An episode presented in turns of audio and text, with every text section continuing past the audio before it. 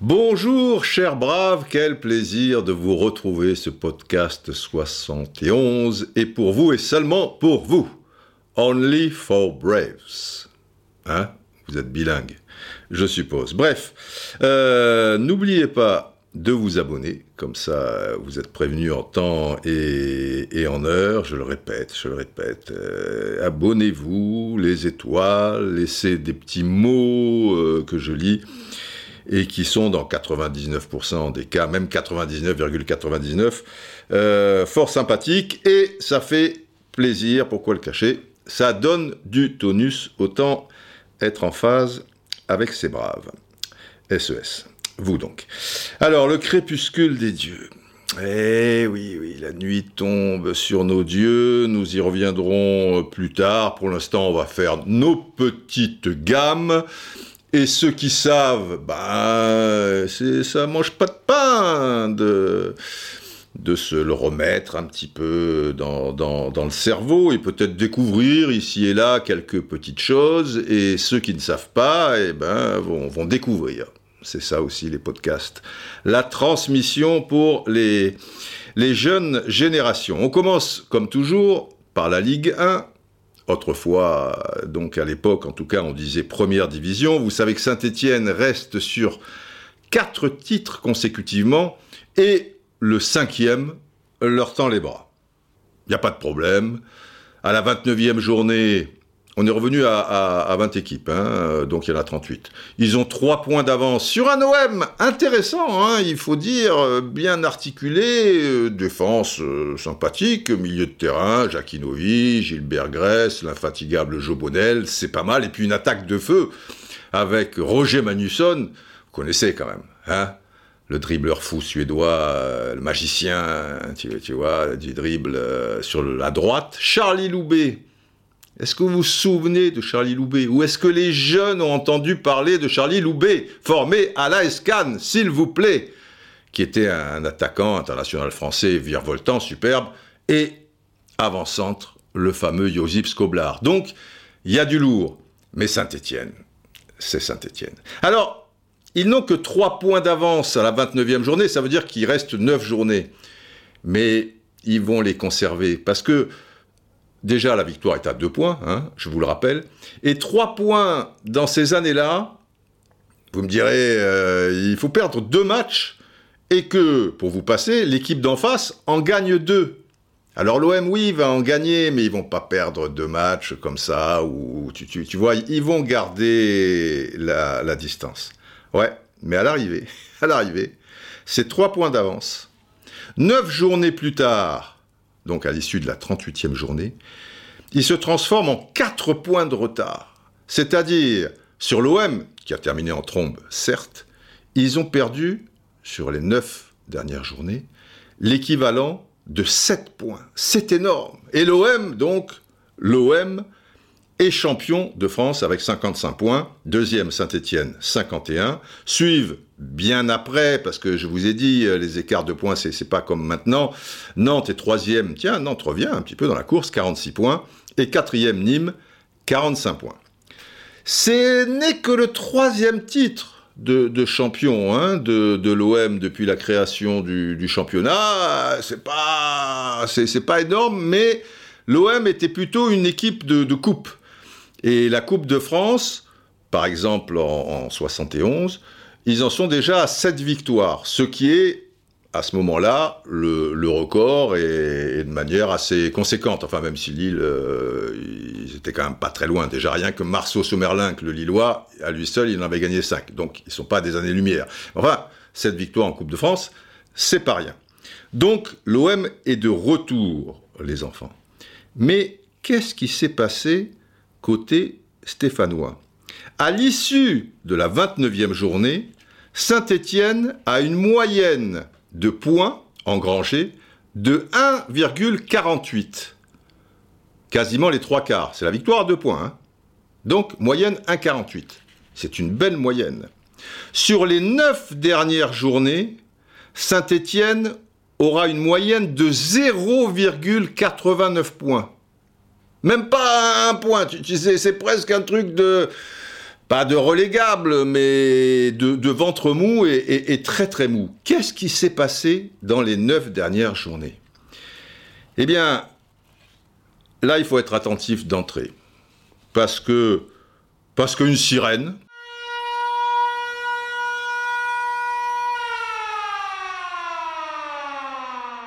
Mais la sirène, ça suffit pas.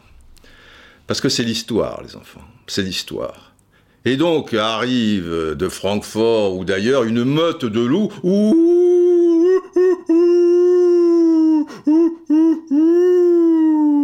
qui hurle à une histoire très particulière qui s'est passée à ce moment-là, peu après la 29e journée.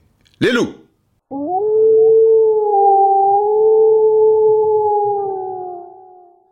Les loups sont entrés dans Paris. Bah, les, loups sont entrés à Saint-Étienne. du côté de Geoffroy Guichard, il s'est passé des choses.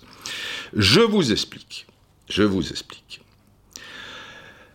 La, la 29e journée, déjà, Saint-Étienne ne fait que match nul à Nice. Nice qui est plutôt une, bonne équipe, on va, on, va, on va dire. Ça va, ça va, ça va. La trentième journée, ça se passe encore moyen. C'est-à-dire, enfin moyen, plus que moyen, puisqu'ils perdent à Strasbourg. La 31e journée, roulez tambour, sonnez trompette.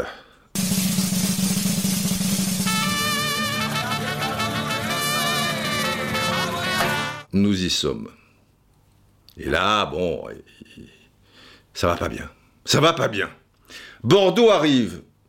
Bordeaux est déjà sauvé à neuf journées de la fin. Ils viennent de se qualifier euh, pour le tour d'après de, Coupe de France. Euh, ils, sont relax. Mais Saint-Étienne n'est pas relax. Qu'est-ce qui se passe depuis cette 29e journée qui fait qu'il y a un match nul, une défaite à Strasbourg et que là, eh ben, tu trembles devant une équipe de Bordeaux, euh, somme toute moyenne. Il s'est passé que le bruit court, que Bernard Bosquier et Georges Carnus vont quitter Saint-Étienne, et pour où? Pour l'ennemi juré du moment, l'OM. C'est pas possible. Carnus, tu, vois, le gardien de but incontournable de l'équipe de France. C'est pas des petits joueurs. De toute manière, à Saint-Etienne, à cette époque-là, il n'y a pas de petits joueurs. Mais là, si tu veux, c'est ta défense qui s'écroule, quoi. Tu as, tu as le gardien de but, Georges Carnus, et Bernard Bosquier, Bobos pour les intimes, que de soirée pasta avec Bobos, Bobos. Très sympa, euh, Bobos, défenseur central, incontournable euh, de Saint-Etienne, mais aussi de l'équipe de France. C'est du niveau euh, international, du, très très haut niveau. Alors il y a le bruit qui court. Et avant ce match contre Bordeaux, là, il court plus. Le bruit, il s'arrête. C'est notre confrère, très sympa, s'il nous écoute, peu cher, toujours très très gentil. Moi j'étais jeune journaliste, il était, c'est quelqu'un de très chaleureux, j'oublie pas. L'Arménien Gérard Simonian, qui, travaille, euh, régional de l'étape, puisqu'il travaille à la tribune euh, Le Progrès. Donc, euh, Lyon, Saint-Étienne, tout ça, il est su régulièrement.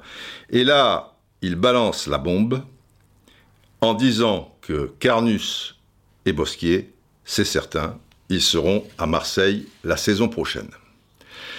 C'est le drame. C'est le drame. Alors, je vous explique un peu la situation. Il faut savoir que euh, après la, Deuxième Guerre mondiale, euh, le, championnat de football professionnel, on a remis un petit peu les, choses au, clair, euh, puisque ça avait commencé en 32. Hein. bon bref, au niveau contrat. Et à cette époque-là, les joueurs sont, entre guillemets, de véritables esclaves par rapport à leurs propriétaires, c'est-à-dire le club, dans la mesure où, quand ils signent leur premier contrat professionnel, ça veut dire qu'ils appartiennent au club jusqu'à l'âge de 35 ans, c'est-à-dire toute leur carrière. Parce que il était déjà pas évident d'être au plus haut niveau à cette époque-là à 35 ans. Tu vois, déjà à 32, 33 ans, euh, tu explosais. Donc si tu appartiens à un club jusqu'à 35 ans, euh, eh ben c'est fini. tu restes au club. Enfin, sauf si le président est d'accord pour, euh, pour un transfert. Il y avait des transferts. Mais s'il n'y a pas l'accord du président, eh ben tu es, pieds et, mains liés à, ton club. Et passé par là, 68, un vent de révolte et l'UNFP, le syndicat mondial, euh, syndicat mondial, non, je, fais un petit peu un lapsus avec euh, le syndicat mondial de Maradona, Cantona, l'AFP, etc. Non, le syndicat national, donc, euh, des, des, joueurs professionnels français, ils font entrer, ils font passer un contrat en 69 qui sera dès lors un CDD. C'est-à-dire tu signes pour 3, 4 ans, 3 ans, 2 ans, 4 ans, 5 ans, et à l'issue du CDD, eh bien, le joueur, il est libre. Et c'est Saint-Étienne qui va essuyer les plâtres un petit peu euh, au, plus haut niveau de, notre championnat par rapport à cette nouvelle règle, car fin 71, fin saison 70-71, nous y sommes, bah, et Carnus, c'est la fin de leur CDD. Donc, ils peuvent choisir. Il reste 9 journées. Et là, Gérard euh, Simonian, euh, bon, c'est réglé, boum, on sait ils se sont mis d'accord euh, avec euh, Marseille. Donc autant vous dire que les résultats étant pas folichons euh, depuis la, 29e journée, on, a dans le viseur Carnus et, Bosquet, et même leurs propres supporters. C'est-à-dire qu'ils vont regarder leur match à la loupe. Parce que si précisément ils se loupent, eh bien ça sera indirectement ou directement, si vous voulez, à l'avantage de l'OM qui est en concurrence pour le titre. Si encore l'OM était 4-5e, bah, ça, ça, passerait euh, tranquille. Mais là, il n'y a que 3 points d'écart. Donc, si Carnus et Bosquier sont, sont pas à la, hauteur, forcément, il y aura toujours un rat dans la cervelle euh, des, des, gens qui ont l'esprit un peu tordu, parce que tout le monde sait que, que, Bosquier et Carnus sont des grands professionnels, sont des gens formidables, etc., vis-à-vis de leur club, euh, auprès de qui ils ont toujours été particulièrement fidèles, de leurs coéquipiers, tout ça et tout. Tu, tu, vois, ils vont pas laisser faire pour après se retrouver à jouer la Coupe d'Europe des clubs champions avec leur nouveau club euh, quelques mois plus tard. Les mecs, ils vont jouer le coup à fond. Mais tu peux pas empêcher des gens de, de, de, penser certaines choses. Et, donc, il ne faut pas qu'il se loupe sur euh, ces derniers matchs de la saison. Arrive Bordeaux. Bon, ça roule lentement. But de Caeta à la 30e minute. Bon, ça va. Quelques minutes plus tard, Beretta double la mise, 2-0. Tout va bien. Et puis, et puis à 3 minutes euh, de la mi-temps, ben, Ruiter euh, réduit la marque. La merdouille c'est que sur l'action, il y a Georges Carnus qui s'est un peu planté dans, sa sortie, comme ça peut arriver à n'importe quel gardien du monde. Mais je vous ai expliqué le, contexte. Contexte. Et, là, ça commence à être euh, chaud. Tu vois, Carnus, qui est, l'un des héros de, cette équipe de, Saint-Etienne, commence à être un peu chahuté verbalement euh, par, les, supporters. L'ambiance est, pas très bonne. Bon, l'arbitre siffle la mi-temps. Deuxième période. Camerini, défenseur de Saint-Etienne, commet une faute, précisément sur le buteur bordelais euh, Ruiter. Desmoro tire en force, la balle est un petit peu déviée, ce qui fait que Carnus est pris à contre-pied, et il n'arrive pas à, vraiment s'interposer, et du pied, ben, il la renvoie sur qui? Sur euh, Jensen, le Bordelais, qui égalise de, partout. Alors évidemment, si tu as l'esprit mal placé, tu peux dire, ah oui, ben, il dévie, mais euh, il dévie, enfin bon, tu vois, mais c'est comme ça. Deux buts partout, Saint-Etienne euh, pousse, et puis à 9 minutes de la fin, bah, il y a une action où la défense euh, est statique. Et dans la défense, il y a Bosquier, hein, je, vous le rappelle. Il y a Carnus qui bouge pas parce qu'on croit au hors-jeu. Mais Ruiter n'est pas hors-jeu. Il réussit son doublé. Et Bordeaux l'emporte à Geoffroy Guichard 3 à 2. Et au-delà de la défaite, bah, la polémique, euh, c'est pas qu'elle enfle, quoi. C'est qu'elle explose. Tant et si bien que Roger Rocher, le président de Saint-Etienne, aura une très mauvaise réaction. Et il va demander et imposer à son entraîneur alors, Albert Batteux, que Bosquier et Carnus soient écartés jusqu'à la fin de la saison. Et ça, Batteux est contre. Les coéquipiers de Bosquier et Carnus sont solidaires de, de leurs deux partenaires, donc l'ambiance se détériore. Et vous avez compris pourquoi Saint-Étienne, avec une moyenne de 1,48 points, ben, termine les dix dernières journées avec une moyenne de 0,89 points. Surtout que dans l'intervalle, eh ben, Marseille, euh, sur les six derniers matchs, tu vois, c'est six victoires, et ils n'arrêtent pas, ils gagnent à Nice, ils gagnent au Red Star, ils explosent machin, et trucs, et, ils terminent en plus largement. Hein. Quatre points d'avance. Bravo euh, l'OM, mais, mais c'est l'histoire, les enfants, cette affaire, tu vois, cette affaire euh, Bosquier-Carnus. Au niveau des buteurs, alors là, ça n'a pas rigolé. Hein. Josip Skoblar, et c'est encore le record actuel, 44 buts. Et il s'est surpassé aussi parce qu'il était mano à mano avec notre fameuse panthère et puis aussi euh, l'hippopotame. À ce sujet, par rapport à l'anecdote du podcast 70, merci beaucoup pour, pour tous les, les tweets et réflexions sympas concernant ce podcast. L'hippopotame, ça, ça vous a bien plu. Et, donc, l'histoire du, taxi aussi, Hervé Révelli aussi, qui a la grandeur d'âme, enfin, tout, tout, tout le tralala. J'ose espérer que vous écoutez les podcasts euh, dans l'ordre. Donc, Salif Kaeta, lui, termine avec 42 buts. Donc, c'est le deuxième meilleur buteur. Tu as les deux meilleurs buteurs de l'histoire du, championnat de France de, de, de Ligue 1, puisqu'on dit ça maintenant, la même saison. Scoblar 44, Kaita 42. C'était passionnant. Le troisième, Jacques Vergne, l'avant-centre de, Nîmes Olympique, il est à 27. Donc tu, vois, il est à 15 buts de Kaita et à 17 buts de, de Scoblar. Enfin, c'est quelque chose d'immense.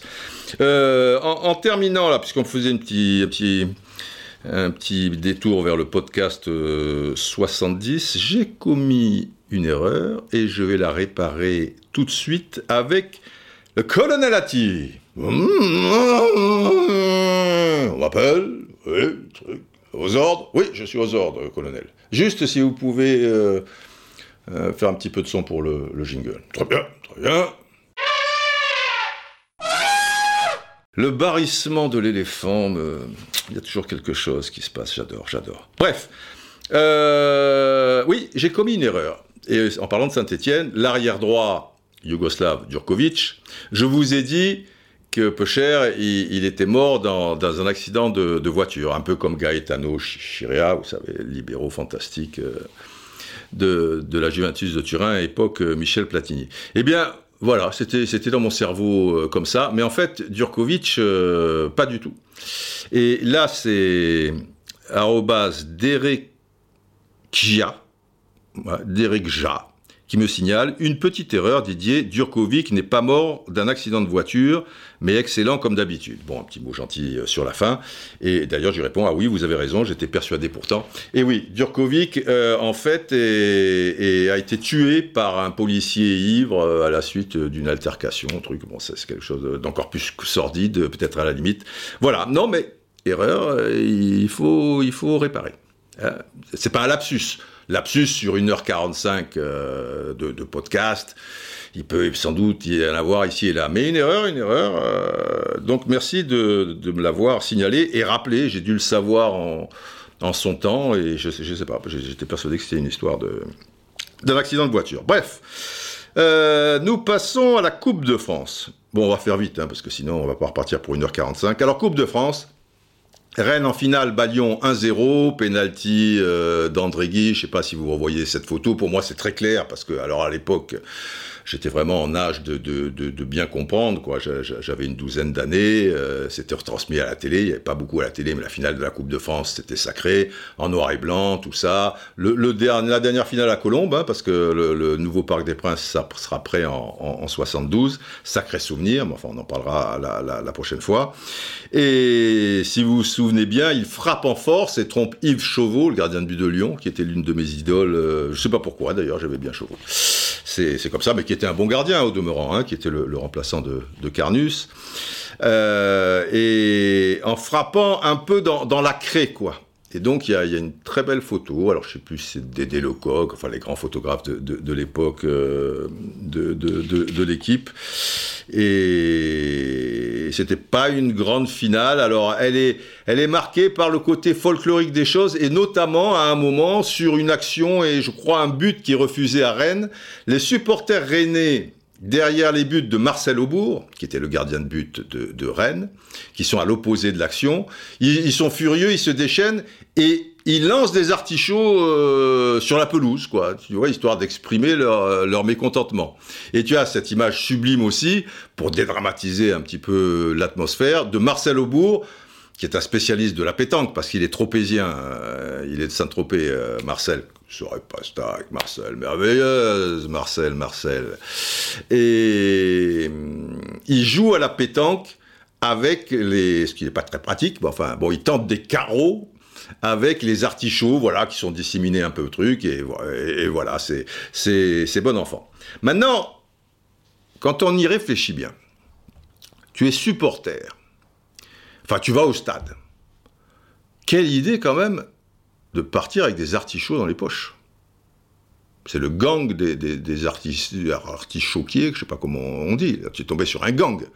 Parce qu'un artichaut, en plus breton, euh, ça prend de la place. Parce que c'était des artichauts qui étaient cuits quand même, hein, de, mémoire. Et je dis pas que tu te fais fouiller à l'époque, je, je, je, veux dire, je rentrais un petit peu comme ça, c'était plus tranquille euh, qu'aujourd'hui. Mais enfin, si tu en as déjà deux, tu vois, c'est l'été euh, qui approche, euh, tu vas pas arriver avec une super doudoune, tu en as déjà deux dans les poches. C'est pour ça que je me dis, déjà, avec tous les artichauts qu'il y avait sur la pelouse, c'est un gang. Ils sont plusieurs. Mais si tu vas un peu plus loin dans la réflexion, tu te dis que c'est quand même une drôle d'idée d'aller avec des artichauts à un match de football. Non? Enfin, je sais pas. Peut-être c'était l'idée, si Rennes était champion, bah là, plutôt d'exprimer son désarroi, son mécontentement, de, de marquer, tu, tu, tu, tu vois, plutôt sa, joie que sa déception en lançant des artichauts sur le truc. Enfin, se balader avec des artichauts, machin. Enfin bon, en tout cas, vaut mieux ça que des boulons ou des bombes agricoles. On n'a encore jamais vu un artichaut, euh, tu, tu vois, qui ait causé un traumatisme crânien ou enfin des trucs. Mais je sais pas, à un moment, je me suis dit quand même, mec, ils manque des artichauts. Bon, c'est comme ça. Une petite anecdote du vécu, du vécu, les enfants, je veux un gong par rapport à la demi-finale retour Rennes-OM au stade de la route de l'Orient, c'est-à-dire à Rennes. Un gong, s'il vous plaît. Voilà, donc je vous ai dit, j'ai 12-13 ans et je suis supporter à l'époque avant tout de la SCAN, mais aussi régional de l'étape de Nice et de Monaco. Si vous êtes euh, fidèle des podcasts, vous, connaissez tout ça. Et mon père étant marseillais et m'amenant de temps à autre au stade Vélodrome, vous doutez bien que je suis supporter euh, marseillais à fond la caisse. Et donc, demi-finale retour, je suis pour l'OM et je vibre. Le match n'est pas retransmis, la demi-finale de Coupe de France, tu, tu rigoles. À l'aller, à l'époque, c'était match aller-retour. À l'aller, l'OM gagne difficilement 1-0.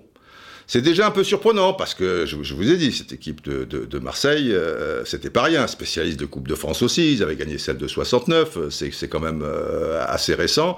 Et ils venaient de battre euh, parce que coïncidence de l'histoire, ils s'étaient rencontrés juste avant en championnat de Ligue 1. Rennes, c'est milieu de tableau, tu vois, euh, ventre mou. Et l'OM en avait planqué, planté 5 à Rennes. Donc tu disais, au match aller, ils vont déjà piller euh, l'histoire. 1-0.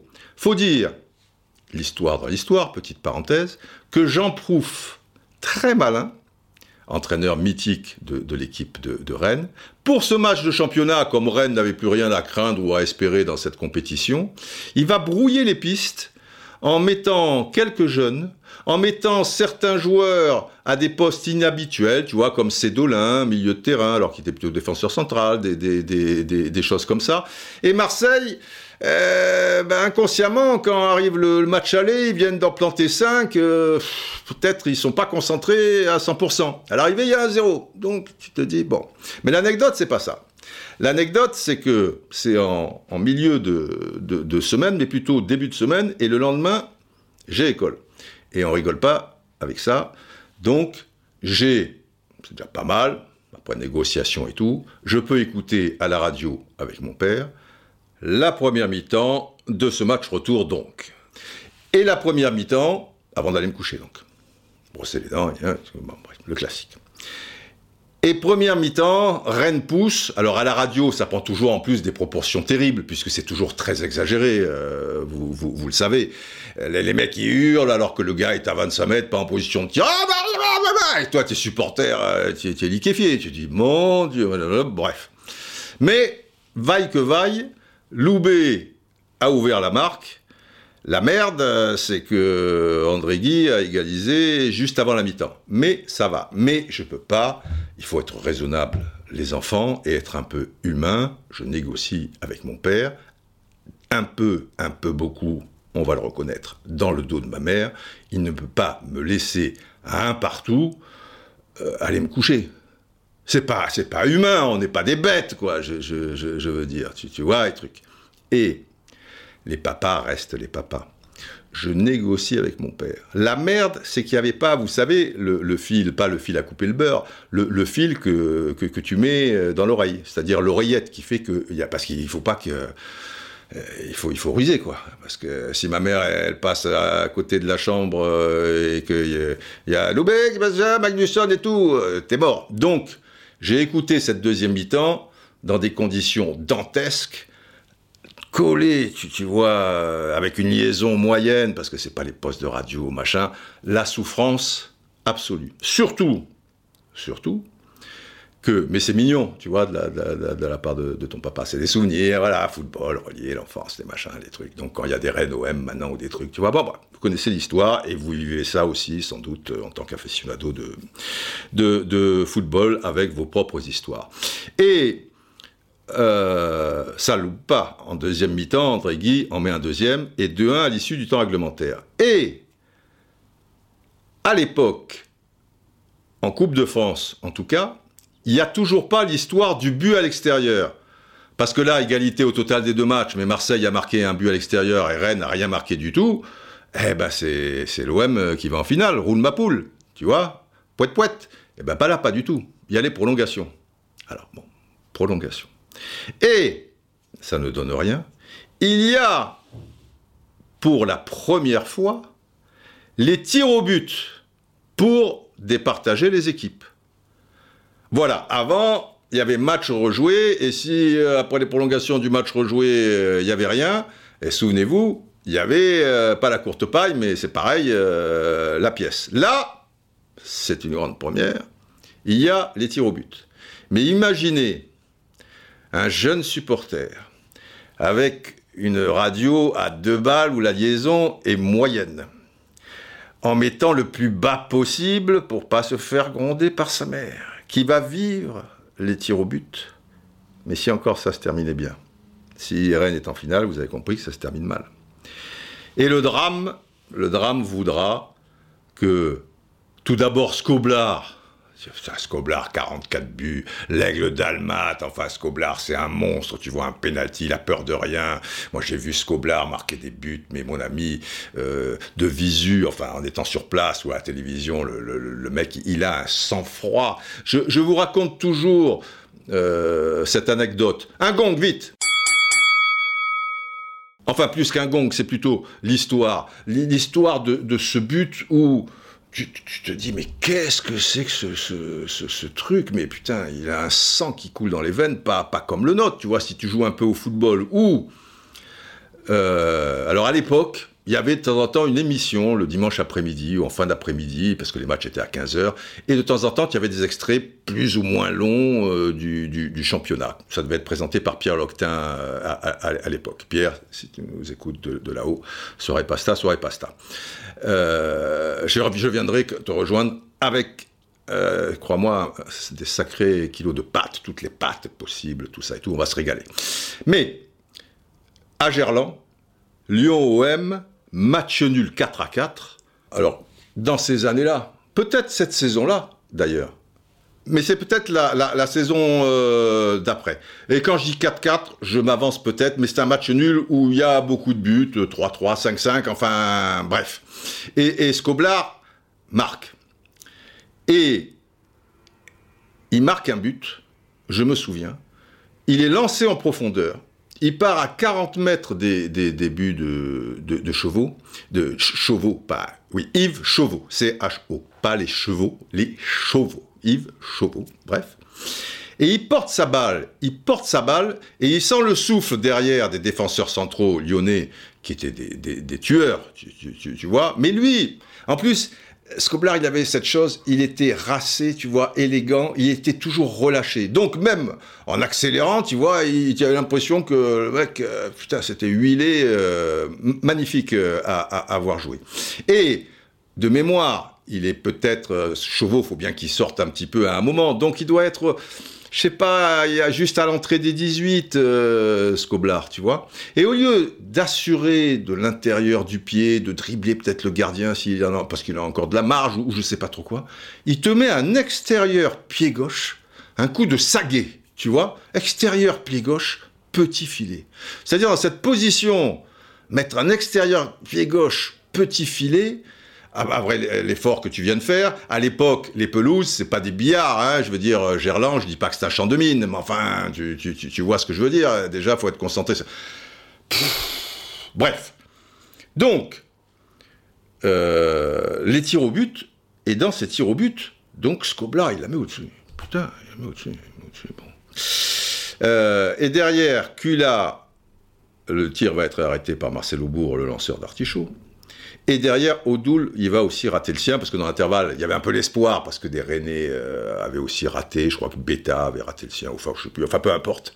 Bref, moi, au fond du lit, tu vois, terrorisé, euh, coller le truc et tout, c'est la catastrophe. C'est pas pour moi, c'était c'est fou hein, quand on est gosse, quand et puis quand, on est supporter comme ça à, fond la caisse. Et avec le métier que je fais, j'ai fait en sorte de me dégager de, ces sentiments, histoire d'être le, plus objectif possible, quoi, ou des choses. Mais là, et je me souviens, alors ça a pas loupé, eh ben j'ai fondu en larmes, c'est un bien grand mot, mais j'ai pleuré. Et là, ma mère qui passe, ça loupe pas, tu vois, alors que tout s'était passé, tu vois, comme dans un rêve, enfin, façon de parler, c'est un cauchemar, mais truc et tout. Et, tu dis, eh, qu'est-ce qui se... Euh enfin, bon, bref. J'ai sauvé l'affaire, je sais plus par euh, quel, euh, quel truc, mais... Enfin, voilà, bon. C'est pas l'histoire, c'est l'anecdote d'une vie de, de, football. Bon, bravo à Rennes en tout cas, et qui gagne la, la Coupe de France, 71. Allez, je crois qu'on a passé la demi-heure de jeu, donc on va faire vite. Coupe des villes de Foire. Alors, Coupe des villes de Foire, je vous donne chaque fois les résultats des clubs français. En général, ça va vite, puisque au premier tour, là, ça loupe pas, 16e de finale, euh, ou, même peut-être 32e, parce qu'il y a toujours un tour supplémentaire. Euh, bref, euh, ouais, premier tour. L'OM perd, se fait éliminer par les Tchèques du Spartak Tranva. C'est pas facile à dire. Tranva, c'est T-R-N-A-V-A, où il y avait des bons joueurs et je vous le rappelle toujours, pour les plus jeunes, les équipes de l'Est, à l'époque, c'était pas de la tarte. 2-0, tu perds là-bas. Et au vélodrome, c'est la folie. Et tu gagnes 2-0. But, coup et coup et Escobla. Et arrivent les tirs au but. Et là, alors, attention. Ouais, c'est l'histoire, c'est l'histoire. Un jingle loup, remettez, remettez les loups de Francfort.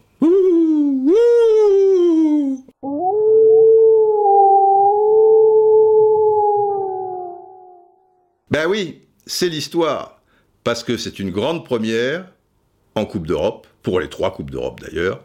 Il y aura les tirs au but pour départager, donc même chose que, que, pour euh, la, la, Coupe de France. Donc on découvre ces tirs au but. Dans l'inconscient collectif, dans l'imaginaire, les tirs au but, c'est né un peu avec l'Euro 76 et, la Panenka, mais là déjà, vous voyez, en 71. Donc c'était quelque chose euh, d'incroyable pour l'époque. Et là, le drame, puisque Marseille va se faire éliminer au Vélodrome euh, au, tir au but. Mais là, quelque chose je veux, je veux un gong, c'est une anecdote, même si c'est pas si anecdotique que ça, parce que ça va vous en dire un petit peu plus sur les tirs au but. Eh bien, dans ce match, alors, euh, la, demi-finale de Coupe de France où Scoblar met au-dessus son, tir au but, on est en 70, mais euh, sensiblement euh, tout début juin. Mais là, on est dans la même saison, 70-71. Mais comme c'est le premier tour, on, est donc en, en 70, vous l'avez compris. Donc c'est quelques mois avant son échec face à Marcel Aubourg. Eh ben, même topo, Scoblar, Jackie Novi va en rater un aussi, mais enfin bon, Novi, c'est un super joueur, mais enfin bon, tu vois. Mais Scoblar, L'homme qui, euh, je veux dire, a peur de rien, tu, tu, tu, tu vois, extérieur du pied devant Yves Chauveau, après, enfin, le, le gars, tu, tu vois, qui te met des buts dans toutes les positions, un truc. Là, il est à 9 mètres 15, il est peinard, personne pour, tu vois, pas le souffle d'un lyonnais qui veut l'accrocher, le casser en deux, etc. et tout. Le... Eh ben, il le met au-dessus aussi. Et donc, quand tu réfléchis bien quand même, et que tu vois d'autres exemples très égaux, très égaux, bon, en 98, et tant mieux, il le met contre l'Italie en quart de finale euh, au Stade de France. Mais très aigué, même topo que Scoblar, c'est un tueur froid devant le but. Tu vois, c'est l'adresse. Il a peur de rien, il est tranquille, comme, euh, Baptiste. Ben, très aigué. La finale euh, Coupe des Champions, chiante à mourir à, à, Old Trafford contre le Milan AC, saison 2002-2003, il rate son tir au but. Très aigué, bon, et un peu plus de pression, finale Coupe du Monde, le gars qui loupe, même, euh, tu vois, d'autres joueurs moins, moins buteurs, tu vois, on avait été assez adroit quand même dans, cette séance de tir au but. Il le rate aussi. Tu as aussi les exemples de Sedorf. Sedorf avec le Milan AC, même si le Milan gagne cette Coupe d'Europe des clubs champions saison 2002-2003, donc contre la Juve, il le rate. Sedorf à l'Euro 96, quelques années avant avec les, Pays-Bas, quand la France se qualifie pour les demi-finales, il le rate aussi. Sedorf, Sedorf, c'est la tranquillité même, quoi. Si tu croises un peu Sedorf, si, tu, si tu le connais, il a toujours le sourire aux lèvres, tu vois, c'est quelqu'un de relax, de très technique et tout. Donc, c'est bien la preuve que il y a quelque chose de plus mental que de technique, parce que des exemples comme ça, on peut, on peut en donner, et tu peux rater un tir au but de temps en temps. Là, la même saison, euh, Scobler, il met deux fois au-dessus, quoi. putain, tu vois, bon, enfin voilà. C'était pour, pour vous dire ça. Alors, euh, concernant la, la finale, elle se fait en aller-retour. Bon, Marseille out, ça s'appelle toujours Coupe des villes de foire, pas encore Coupe de l'UEFA. Et en aller-retour, Juventus, Leeds, deux partout. Et Leeds, Juventus, retour donc à Ellen Road, euh, à Leeds, un but partout. Donc 3-3 au total des deux matchs, égalité. Mais Leeds avait marqué deux buts au Stadio Comunale et la Juventus n'en a marqué qu'un à Ellen Road. Donc mon Leeds chéri, eh bien, gagne cette coupe de l'UEFA. Et à propos de Leeds, on a perdu Jackie Charlton. Bon, on y reviendra un petit peu plus tard. Alors, euh, mais quand même, mais quand même, hein. ça peut être une année historique pour, pour ce Leeds 2020, euh, évidemment, euh, avec l'équipe de Bielsa qui est on ne peut mieux placée pour, pour retrouver la, la, première ligue, mais dans le même temps, en 2020, tu auras perdu. tu auras perdu la défense centrale du Grand Leeds, quoi. Norman Hunter, il y a quelques semaines, et puis, et puis la girafe, quoi. Jackie Charlton, là, c'est, ça fait mal. Ça fait mal, ça fait mal. Bon, d'où le, titre Le crépuscule des dieux, quoi. Tu vois, ce, sont des, dieux du football, euh, je, veux dire, Jackie Charlton, Hunter, pour les supporters de Leeds, pour, pour, les, pour toute l'Angleterre du, du, football, tu, tu, vois, c'est... Et petit à petit, ils arrivent au crépuscule de, leur vie, et, et ces dieux tous ces dieux à, des degrés divers en fonction des, supporters, mais on est dans le, haut du panier, quoi. Ok, c'est pas Pelé, c'est pas Cruyff, c'est pas d'accord, mais c'est des monstres, quoi. Et ben, et ben, ils nous quittent, quoi. Et bon, allez, enchaînons avec la, Coupe des Coupes. Alors, Saint-Etienne ayant fait le doublé, il joue la Coupe des Champions, et le finaliste, Saint-Etienne Nantes, qui en avait pris 5, vous le savez, joue euh, la, la Coupe des Coupes. Alors, 16e de finale, il passe relativement facilement, on peut même enlever le relativement, il passe facilement contre les, Norvégiens de Stom, Strom Godest. Et puis arrivent en huitième de finale les Gallois de Cardiff City. Alors Cardiff, Cardiff, ils jouent, c'est la coupe du Pays de Galles qu'ils ont gagné, hein. c'est pas la FA Cup, hein. on est d'accord, c'est pas l'Angleterre, tu vois, c'est la coupe du Pays de Galles. Tu te dis, des Gallois quand même, c'est pas mal. On va arriver pour une fois en quart de finale de la Coupe des Coupes, machin quoi. Putain, Nantes explose. Au total des deux matchs, ils perdent 7 à 2. Déjà, match aller à Cardiff, ils se prennent un 5 à 1. Et pourtant, Gondé avait ouvert la marque à la deuxième minute. Gondé, un but Gondé, un but ben, Il a mis le but, mais derrière, tu en prends 5, dont un doublé de John Toshak, qu'on ne connaissait pas très bien à l'époque, et qu'on allait découvrir et, mordre encore la poussière euh, devant le, géant euh, gallois avec le, Liverpool de Keegan, etc. en, en, 77. Donc, donc, donc, mais, mais là, là, je vous demande d'être attentif. Une sirène, non. Je vous demande déjà d'écouter mon éternuement. Eh, je gagne le titre. C'est pas mal. Objectif euh, le doubler maintenant. C'est possible, c'est tout à fait possible. Il reste du temps. Et vous allez comprendre quelque chose d'incompréhensible. D'incompréhensible en finale de la Coupe des Coupes. Donc, c'est l'histoire. Non, une petite sirène. Faut être attentif. Une petite sirène.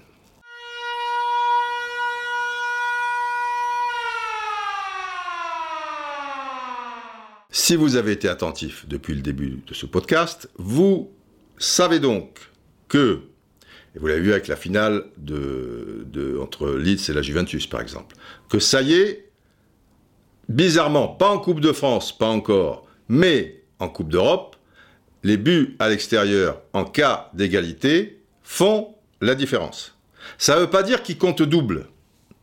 Parce que qu'est-ce que ça m'énerve, ça, les gens qui disent les buts à l'extérieur comptent double. Mais non, ils comptent pas double, ils comptent pas triple, ils comptent pas quadruple, euh, ils comptent, ils comptent, euh, ils sont déterminants en cas d'égalité au total des deux matchs. J'entends même encore euh, des, spécialistes, quoi. Tu, vois, à la radio, ou des trucs, des experts, des machins qui disent Ouais, les pénaltys comptent double, alors les buts à l'extérieur ils comptent double, donc faut pas en encaisser. Non, non, non, ils ont jamais compté double. Mais mais pour les gens de ma génération, c'est vrai. Et au début, je me suis fait piéger aussi. Je ne sais pas qui a lancé ça. Mais quand ces buts à l'extérieur euh, ont eu une importance euh, donc capitale, le bruit a couru, en France en tout cas, qui comptait double. C'est vrai. Mais depuis, euh, ça va quoi, j'ai rectifié le tir. Ce qui est formidable, c'est qu'il y a des gens 30 ans après ou 50 ans après, en l'occurrence, ouais, ce truc.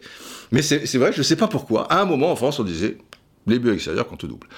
Après, on, en est revenu. Je m'explique. Si comptait double, ce que je veux expliquer à ces gens qui pensent toujours que le truc compte double. Mettons une équipe A contre une équipe B. Il y a 4 à 4. Donc l'équipe B, si les buts comptaient double, ils, ils gagnent 8 à 4 pour l'instant. Ah oui, les buts comptent double. Et toi, tu as fait 4-4 à l'extérieur. Maintenant, tu joues à domicile et tu perds un 0. Donc l'équipe qui à domicile avait marqué 4 buts, elle gagne un 0 à l'extérieur. Donc si ça compte double, ça fait 4 et 2, 6. Mais toi, tu as perdu, ok, au retour. Mais à l'aller, tu as fait 4-4. Donc tu en as 8.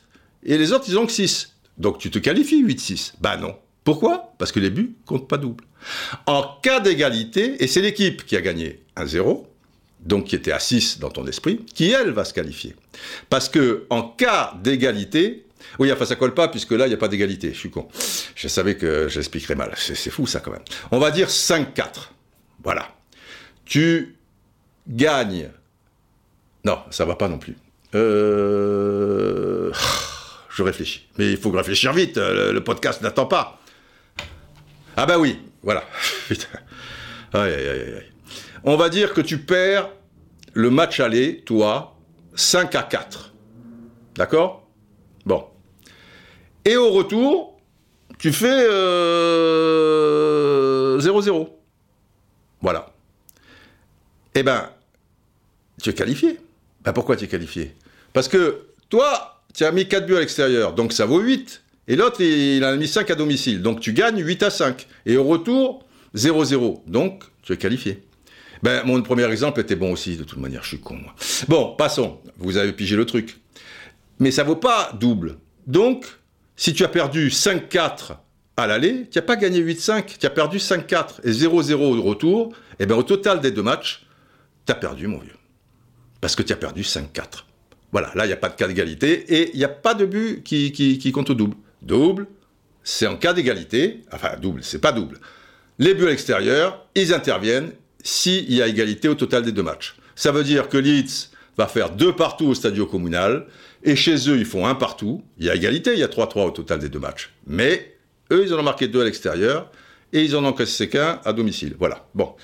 Quelle aventure. Mais c'est vrai que c'est incroyable quand même, cette histoire qu'il y a encore des gens qui, te disent comme ça, des millions d'aficionados, des centaines de milliers, les buts, contre tout, blablabla, et trucs, euh, c'est fou, c'est facile à comprendre. Mais, à leur décharge, si le spécialiste a un certain âge, c'est vrai que dans les années 70, le bruit courait en France bizarrement. C'est-à-dire, il a fallu assimiler, tu vois. Des fois, on est un peu lent euh, et truc, et, quand quelque chose est parti comme ça et se dit euh, partout, bah, euh, tu, tu te poses pas, la, pas trop la question. Bref, il y a une finale. Alors là, faut le faire, faut le faire, parce que la finale de la Coupe des Coupes, donc Chelsea-Real Madrid, un partout après prolongation. But de Peter Osgood pour les Anglais, les Londoniens, et Zoko pour les Espagnols. Mais il y a un partout à, la fin de la prolongation. Donc tir au but. Eh ben non, pas tir au but. C'est-à-dire qu'il y a un règlement dans cette compétition et dans toutes les, Coupes d'Europe qui fait qu'en cas d'égalité, à la fin des matchs, euh, que ce soit en général le deuxième match, puisque c'est aller-retour, après il y, a un match, bon d'accord, il y a les tirs au but. Mais pas pour la finale. C'est curieux hein, quand même. C'est-à-dire qu'il y a un règlement, mais à partir du moment de la finale, c'est pas le même règlement. Bon, circuler, il n'y a rien à voir, c'est comme ça. Donc, le match, on le rejoue, c'était au Pirée, donc c'est-à-dire euh, en Grèce, 48 heures plus tard. On le rejoue. Et là, Chelsea euh, gagne 2 buts 1 devant le Real. Pour la petite histoire, le dénommé Francesco Rento, ailier gauche du Real Madrid, va entrer dans ce deuxième match à la 75e minute. Alors, ce qui est exceptionnel, c'est que 15 ans auparavant, en 1956, Rento, il a gagné la première finale de l'histoire de la Coupe d'Europe des clubs champions, hein, cette fois pas la Coupe des Coupes, avec le Real Madrid. Il gagnera les quatre suivantes, donc ça fait 5, et il gagnera celle de 66 contre le Partizan Belgrade, toujours Coupe d'Europe des clubs champions. Ce qui fait que c'est le recordman de, des, des victoires en Coupe d'Europe des clubs champions, 6 victoires. Et c'est aussi le recordman avec la même équipe, c'est sûr, mais même peut-être équipe cumulée. Le gars, quand même, Rento, alors Rento en plus, d'une gentillesse. Moi, je l'ai découvert soirée pasta avec euh, Rento en, en 97 le syndicat mondial, on avait organisé le match contre le racisme à Bernabeu, et je vous avais déjà expliqué ça. J'avais fait venir des grandes stars euh, d'autrefois, j'avais mélangé les générations, puis après j'avais convoqué 48 joueurs de niveau mondial, euh, euh, pour les trois matchs, parce que j'avais fait trois équipes ABC, et chaque fois, il y avait 40 minutes par, par, par match, etc. Et avant, il y avait donc une grande réception, les 80 000 spectateurs, tout ça, et un à un, des grands joueurs arrivaient sur la pelouse, étaient présentés. Tiens, j'avais invité d'ailleurs euh, Salif Keita, mais aussi des anciens grands malfriens comme Pushkas, et, et puis bon, des, des, joueurs d'un petit peu partout. Même faire revenir Gilmar du Brésil, quelle gentillesse Gilmar. Mais les joueurs, quelle humilité.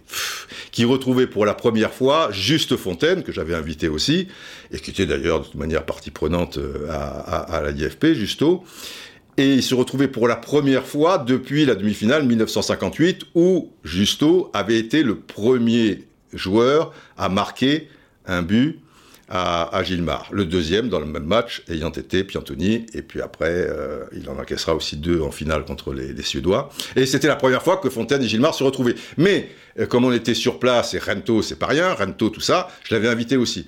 Et lui aussi, d'une gentillesse. Alors déjà, j'avais organisé un repas à, la mi-journée où j'avais mis tout le monde de, bah, des tables de, de 4, 5, donc j'avais fait un peu en fonction des affinités des gens, des, âges, et ils étaient là, tout sages, tout tranquilles. J'ai dit, monsieur Rento, voilà, je vous ai mis la table 8, bah, j'avais pas de problème, truc et tout. Monsieur Pouskas, je vous mets avec Di Stefano, bien sûr, et tout. Très bien, les mecs, alors que c'est des monstres, tu vois. Et après, il y avait une réception, après avec la Commission européenne, tout ça, euh, j'avais organisé ça dans une boîte de nuit, donc c'était un peu olé olé avec Iguita qui nous faisait René, René qui nous faisait des danses euh, très, très 69 années érotiques, tu vois, enfin très sensuelles, machin, à mourir de rire, René très sympa, et Rento dans son coin, est très gentil, et toujours souriant, et vois. Une merveille. Bref, Rento, 12 championnats 12 Ligas, championnats donc, gagnés avec le Real Madrid. Même Giggs, il n'a pas gagné 12 avec Manchester United. Donc tu te rends compte, à ce niveau-là, le mec il a gagné 12 championnats. Il a gagné 6 machin truc. Et là, la première en 56, 15 ans plus tard, El numero 9, Francisco Arento, rentrera sur la cancha de Vicente du Pirée pour le deuxième match. Putain, quand j'ai vu qu'il est rentré à la 75e minute, je, me dis, il est terrible. Bon, c'était sa dernière saison. Mais il n'a pas gagné. Chelsea, donc, gagne cette Coupe de Coupe, euh, victoire 2 buts à 1 dans ce deuxième match. Ah, Chelsea, Chelsea, que de souvenirs. Ah, Peter Bonetti, Peter Osgood, David Webb, Hutchinson, Alan Hudson. Oh, un pied de velours, un pied du velours du côté de l'ancien alors Stamford Bridge avec, euh, la piste. Bien. Euh, on a vu ces deux Coupes d'Europe. Euh, on termine avec la plus prestigieuse. Mais, mais, elle clôturera ce podcast 71 car elle aura, cette Coupe d'Europe des clubs champions, une relation directe avec ce fameux titre de crépuscule des dieux. Et, comme on va pas clôturer tout de suite, il nous manque la Coupe intercontinentale et, le Ballon d'Or, histoire d'être parfaitement euh, complet. Donc, petite parenthèse. Alors vous dites, ouais, une parenthèse de Didier, c'est 40 minutes. Non, on est à la bourre, donc petite. Ballon d'Or 70. Gerd Müller l'avant-centre de la Mineshaft qui s'est illustré donc euh, cette année-là en, Coupe du Monde euh, au, Mexique en 70, Der Bomber, c'est son surnom, surnom que j'avais donné à un vieux copain, Jean-Francisque Le Berger, quand on s'amusait aux Hespérides. Euh, il y a quelques décennies, il y a un peu bourrin, mais en attaque, il marquait de, n'importe quelle partie du corps, tu vois. Alors, Gerd Müller, euh, c'était pas un bourrin, mais il, voilà, il y avait un ballon qui, traînait, tu vois, avec la cuisse, euh, avec la poitrine, euh, le genou, le, nez, parfois les pieds, bien souvent quand même, et la tête. Der Bomber était, était là. Il devance Bobby Moore et Gigi Riva. Comme à l'époque, euh, pas de possibilité pour un joueur qui n'est pas européen, sinon bah, ça aurait été Pelé, puis Gersino, puis euh, Gerson ou Tostan. Bon, enfin là, c'est Muller, Moore, Riva. Finale de la Coupe intercontinentale. Alors, en Absud, et pour la troisième fois consécutivement, donc, Estudiantes de la Plata a gagné la Copa Libertadores. Euh, ils ont battu en finale le Peñarol de, de Montevideo. Et je vous l'avais dit, euh, si vous êtes attentif, euh, lors du podcast 70, euh, c'est le Feyenoord de Rotterdam, donc qui avait battu le Celtic de Glasgow. Finale, Estudiantes Feyenoord. Match aller à Buenos Aires, deux buts partout. Et au retour à Rotterdam, c'est pas facile. Et finalement, un but de Jop van Dael, illustre inconnu.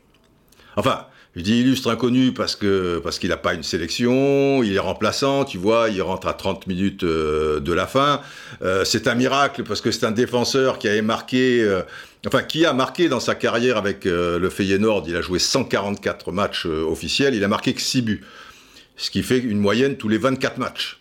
Et encore là, il joue 30 minutes. Et le mec, eh ben c'est son jour de gloire. Très sympathique, au demeurant, parce qu'on a fait des soirées pasta mémorables avec euh, Yop, et on en rigolait encore euh, de ce but, donc Feyenoord gagne la coupe intercontinentale, Yop comme Yop Zoltomek. Et cette fois, on en termine avec la Ligue des Champions, enfin, la Coupe d'Europe des clubs champions, comme on disait à l'époque.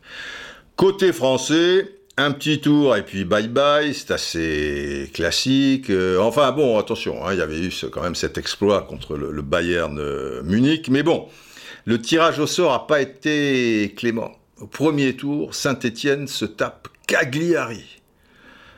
Alors Cagliari, euh, le club, on connaît pas trop. Simplement, dans les joueurs, tu as le gardien Albertosi, le défenseur capitaine Chera, le milieu de terrain Domenghini et l'attaquant redoutable Gigi Riva.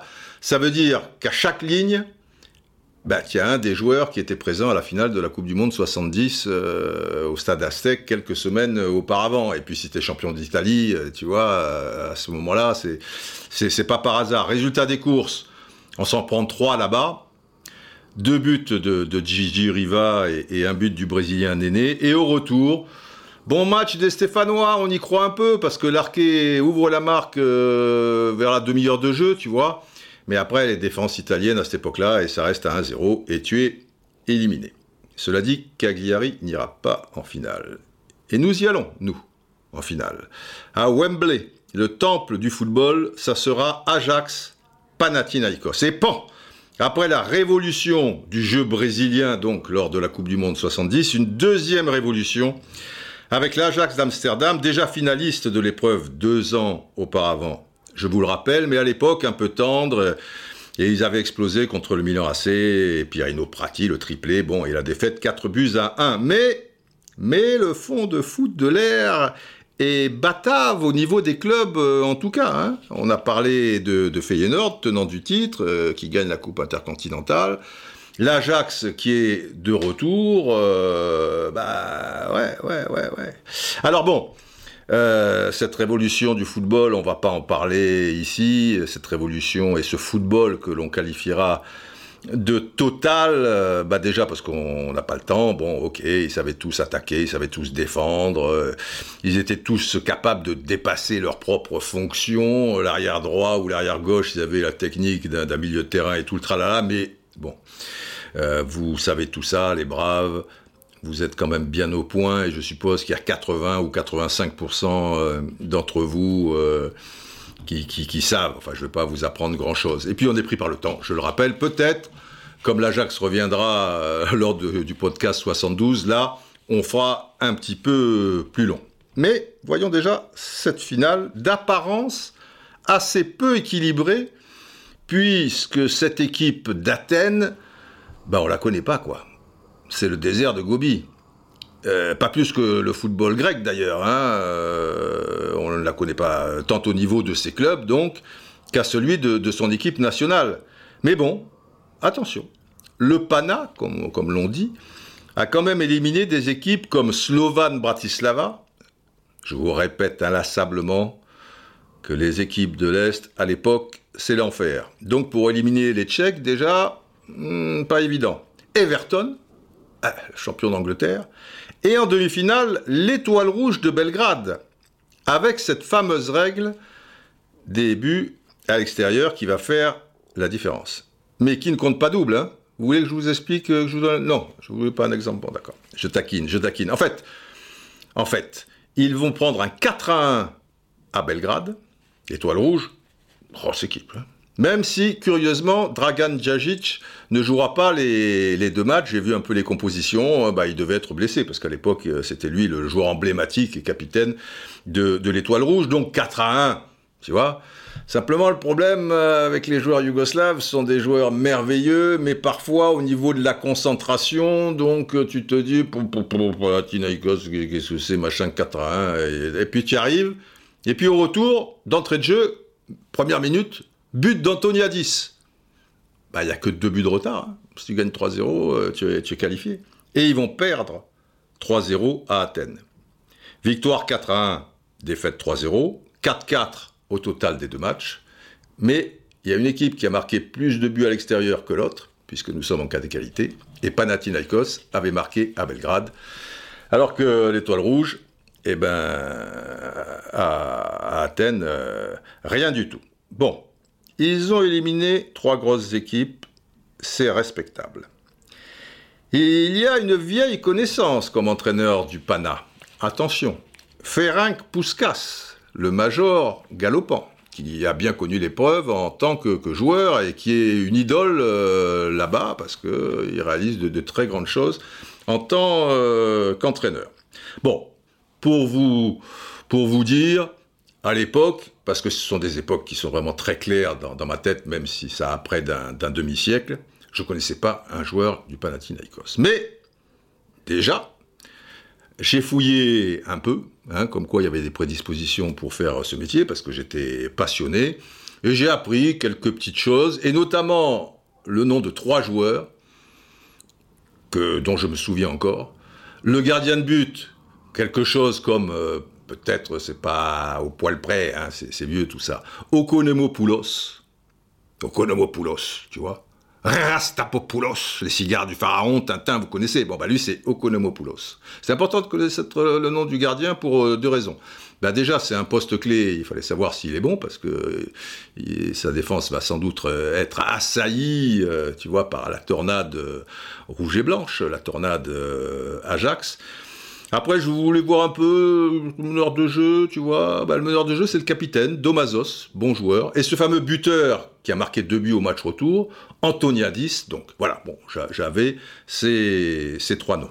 Mais peu avant cette finale, dans les jours qui vont précéder, le Panathinaikos va attirer l'attention en France. Tout le monde sera au courant à l'époque, hein, parce que tu vois, c'est quelque chose d'assez original. Et quand je dis en France, ben ça, va dépasser largement euh, les, frontières de, la Grèce. Donc il n'y a pas que la France. Euh, après, voilà, en Europe et, dans le monde entier, pour tous ceux qui s'intéressent au football et même ceux qui s'y intéressent pas, eh ben, je, je vais vous expliquer ce qui se passe et pourquoi tout le monde rigole avec quelque chose qui concerne le Panathinaikos. Mais d'abord, je veux le plus beau des gongs, car voici, mes bien chers braves, une anecdote euh, qui vaut le détour.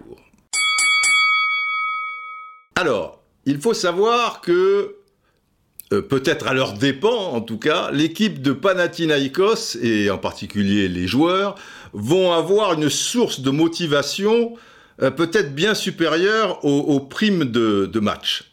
Je vous explique. Euh, à l'époque, on ne sait pas qu'en Grèce, le, football, ils sont complètement fous par rapport à, ce sport. Et cette qualification en finale d'un de, leurs clubs, le, le, Panathinaikos, ça met tout le pays en émoi.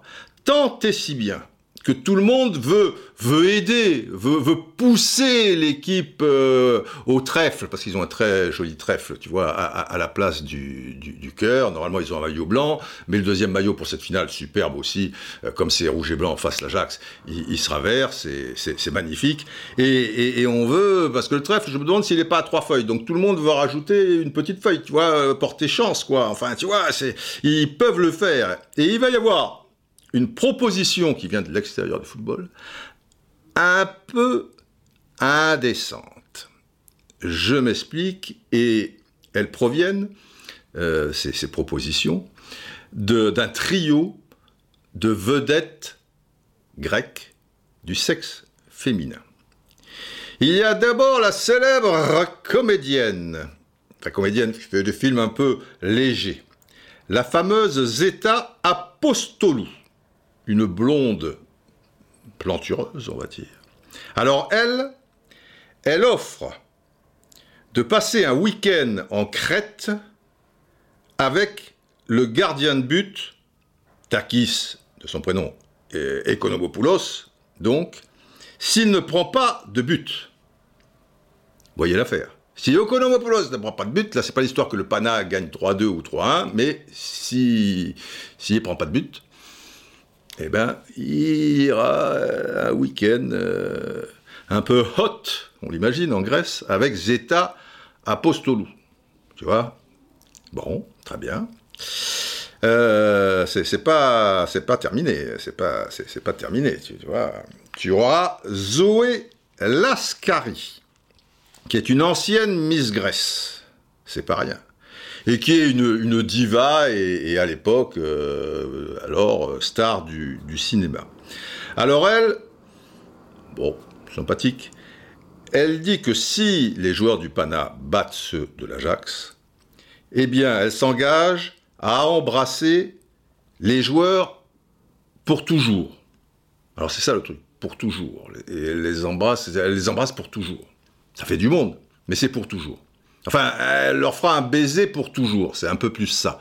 Donc, chacun aura droit à un baiser euh, de, Zoé euh, Lascari, mais, tu vois, forever, pour toujours. Tu pourras pas l'oublier. Donc, c'est un baiser, mon ami, euh, truc, c'est Zoé Lascari, hein, d'un autre côté. Bon, ouais. Et après, parce qu'elles ont des noms, alors, les trucs Zoé Lascari, enfin bon, il y a Zozo Zapunetraki. Zozo alors elle n'est pas blonde, c'est une, chanteuse aux cheveux corbeaux. Et elle, elle s'engage à inviter toute l'équipe pour un week-end chez elle, mais pour un week-end, précise-t-elle bien, inoubliable. Alors tu vois, c'est pour toujours, c'est inoubliable. Euh, bon, pour la première, euh, Zeta Apostolou, euh, c'est que le gardien qui l'intéresse, manifestement la division gardien. Alors, Après, c'est pas de la tarte, parce que tous les joueurs, je suppose qu'après, il faut gérer ça euh, avec les dames de, de, chacun. Je suis pas sûr que ça soit très, comme je vous disais, très profitable, tu vois, dans machin. Enfin, quoi qu'il en soit, ça fait le tour du monde, euh, cette histoire-là, et et bon, enfin voilà, quoi, ça, ça met un peu de piment et, un peu de, de, folklore euh, dans tout ça. Bon, sauf que pour euh, Economopoulos, euh, au bout de cinq minutes, ben, tu vois, le week-end en Crète s'est râpé parce que Dick Van Dyck, qui fera des beaux jours de, Nice peu de temps après, avant-centre, attaquant de l'Ajax d'Amsterdam, ouvre la marque de la tête. Donc, adieu la, Crète, quoi, tu vois. Acropolis, adieu, adieu l'amour. Toutes les lits de Baba se sont. Non, non, connaissez cette chanson? Mireille Mathieu, quand même. Merde Hein? Bon, faut connaître ses classiques. Bon, il y a un zéro et, et ça part mal, donc. Après, après, l'Ajax, qui part donc très fort, vous l'avez compris, va continuer à tisser sa toile sur le match, tant si bien qu'on ne se fera guère d'illusions au fil de, celui-ci. Bon, reste un semblant de, suspense puisque le score, bizarrement, malgré la domination euh, assez nette, n'évolue pas. Mais c'est pas comme le football d'aujourd'hui. Tu as des équipes comme ça, elles ont la main mise sur le match en ces temps-là et elles mènent un zéro. Il y a très peu d'espoir pour l'autre. Aujourd'hui, même si une équipe est largement supérieure à l'autre et mène avec deux buts d'écart, tu vois, genre le PSG, euh, tu vois, à domicile au Parc des Princes contre une équipe moyenne de Ligue 1 2-1, non, 2-0, justement, je vais un peu trop vite, tu te dis, s'ils prennent un but, les mouches vont changer d'âne, le doute va s'installer, les autres vont reprendre espoir, et, et ça loupe pas. Tu, vois, euh, un match assez récent, tu vois, où il domine contre Lyon, euh, ça va, il se balade, euh, il mène 3-0. Euh, voilà, il y a 3-0, tu te dis, ça va être une boucherie. Et en 5 minutes, boum, Lyon, il revient à 3-2. Et le PSG déjoue. Et on est plus près du 3-3 que, du 4-2 qui, qui arrivera finalement. Mais c'est aujourd'hui. Et c'est peut-être tant mieux si, vous voulez. Mais quelque part, enfin en tout cas, c'est différent.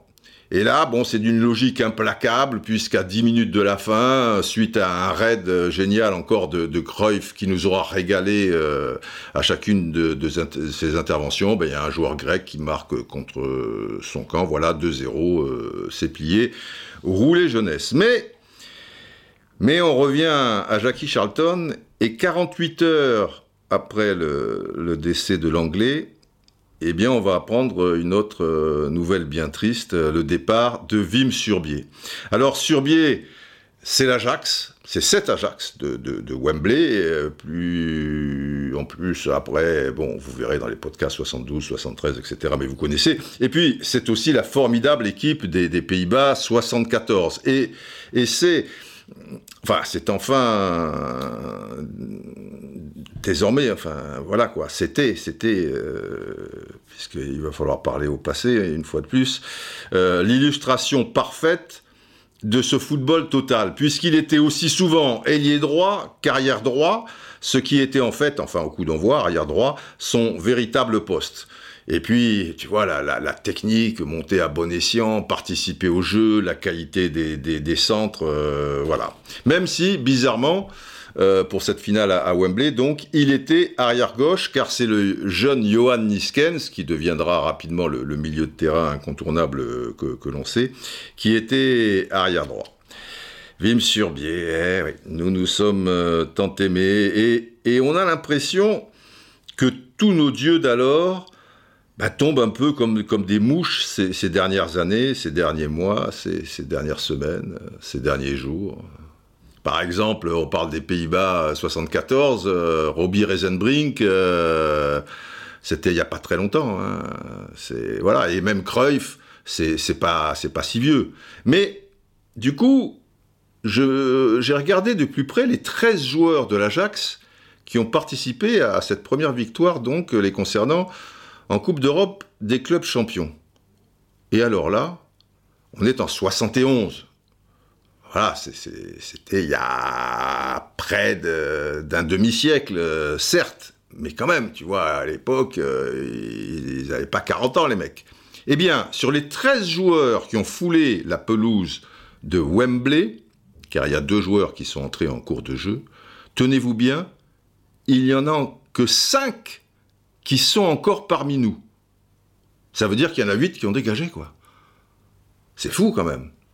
Alors, on va pas compter Kroll, qui, est, qui était un joueur incontournable de cette grande équipe de l'Ajax, mais qui ne disputait pas cette finale, il, était encore euh, tout jeune. Et les cinq qui restent sont le gardien Steuy, le défenseur allemand Blockenburg, les milieux de terrain Hahn et Niskens, même si je vous dis il était arrière droit exceptionnellement, et Zwart, l'ailier droit. Johnny Rep, lui, euh, deviendra titulaire euh, un an plus tard à l'occasion de, la Coupe intercontinentale 72. Euh, donc, donc s'il ne reste plus que 5 et qu'il en avait 13, ben, il y en a 8 qui sont déjà partis.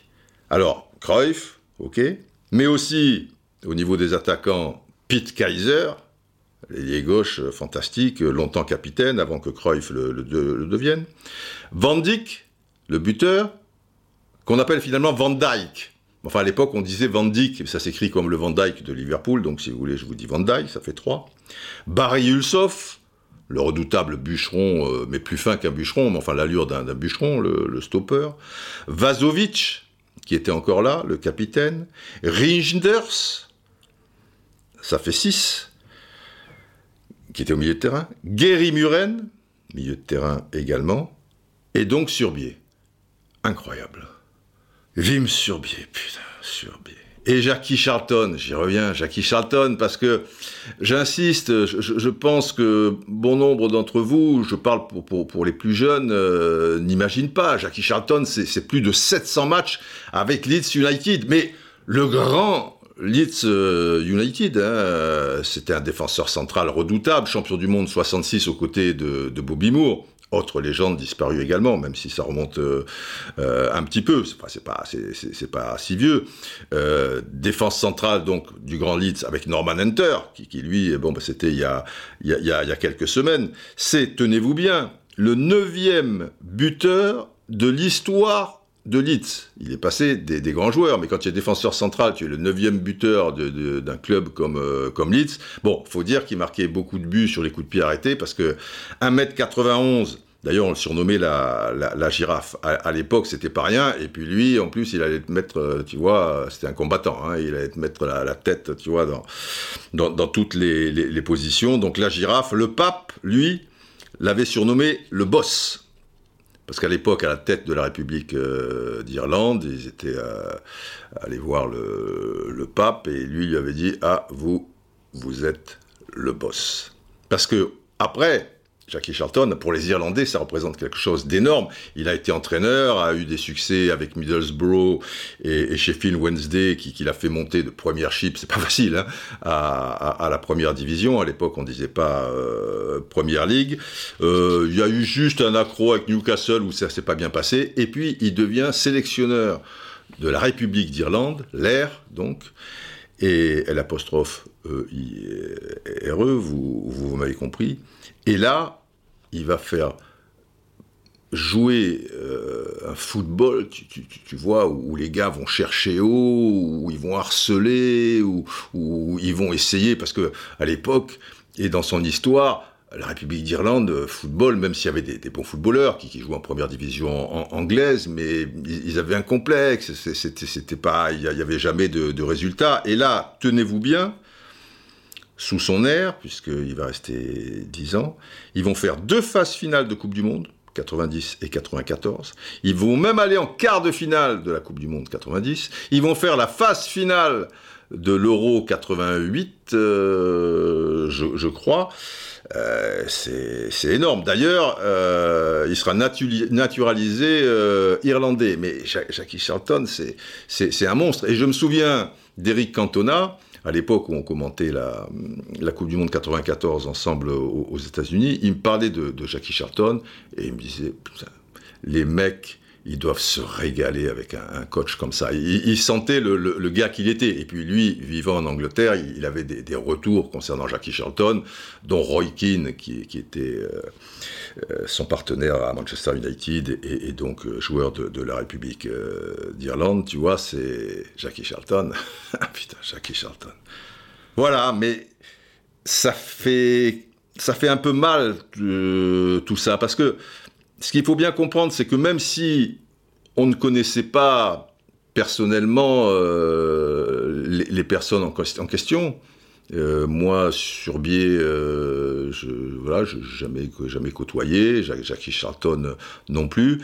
Ben, c'est bizarre à expliquer, mais enfin, je vais essayer parce que c'est une partie de de moi et, de nous qui, enfin pour certains en tout cas, qui, qui, s'en va parce que parce que c'est notre notre famille. Alors le qualificatif de, héros semble peut-être euh, exagéré, mais comme c'était notre jeunesse, bon, tout est un peu exacerbé, tu, tu vois, et quand je dis jeunesse, c'est notre prime jeunesse, donc euh, euh, c'est vrai qu'à l'époque, on, magnifie un peu tout ça, peut-être on, exagère, euh, mais c'est notre regard d'alors et, nos sentiments. Le crépuscule des dieux, quoi, tu vois, et, et là, là, bah, là c'est la, la nuit pour, euh, pour certains, ouais, c'était nos dieux. Et, le crépuscule des dieux, bon, je fais une petite parenthèse, c'est aussi, et avant tout, un film, un chef-d'œuvre du maître. Lucchino Visconti. Alain Delon, vous en parlerez bien mieux que, moi. Voilà, le crépuscule des dieux, c'est pas rien, tu vois, avec Helmut Berger, euh, Romy Schneider. Euh, je vous parle pas des, soirées pasta qu'on a pu faire euh, ensemble, quoi. Même si je me suis brouillé sur la fin avec Lucchino, parce qu'il passait son temps à reluquer mes petites fesses d'alors, d'alors, elles sont toujours assez. Oui, elles sont toujours des petites fesses. Et, bon, ça va, quoi, c'est lourd, c'est lourd. Alors en plus, ça foutait le bordel, parce que Helmut euh, faisait des crises de jalousie, c'était son amant euh, à l'époque, euh, machin, enfin bon, bref. Bon, on s'égare, on s'égare. En faisant court, le crépuscule des dieux, alors, c'est le couronnement de Louis II de Bavière, interprété donc par, par Helmut Berger. Nous sommes en 1864 et notre roi n'a que 19 ans. Le mec, il a tout. Le pouvoir, la richesse, la beauté, gna gna gna. Mais, curieusement, parce que c'est un artiste, tu, vois, il, est là, mais c'est pas son truc. Donc il va délaisser le pouvoir euh, rapidement, le mec il s'en fout, il laisse faire ses, ministres, et lui il se consacre à ses rêves, euh, un peu fou, c'est un passionné d'art, de, musique, il va rapidement être le, mécène du grand compositeur euh, Richard Wagner, qui composera aussi ce cher euh, Richard, un opéra du nom de Crépuscule des dieux.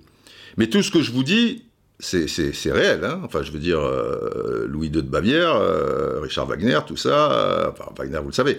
Mais euh, le, mec a, existé. Et c'est sa, vraie histoire qui est, qui, est, racontée, tu vois. Le mec est dans des délires et, il a des rêves, euh, voilà, un peu fous. Il, veut vivre son, son bonheur, même s'il le qualifie lui-même d'impossible. Et des rêves que, certains, évidemment, à l'époque, euh, qualifieront de, de, de farfelus. Il fait notamment construire des véritables châteaux de, de contes de fées. Et si on veut faire ici un petit parallèle avec le football, eh ben, ce sont aussi les rêves qui, à notre époque, gosses, eh ben, dictaient notre approche de, ce sport euh, pendant notre enfance. Bon, je, parle de moi, mais aussi pour plein d'autres copains d'alors, je, veux dire les plus passionnés. Bon, après, sur le sujet, j'étais sans doute euh, le plus fou. Enfin, on va dire, euh, disons, le plus original. Bon, j'étais pas le roi de Bavière, d'accord, mais j'étais quand même le roi des Hespérides, ce qui n'est pas rien les enfants.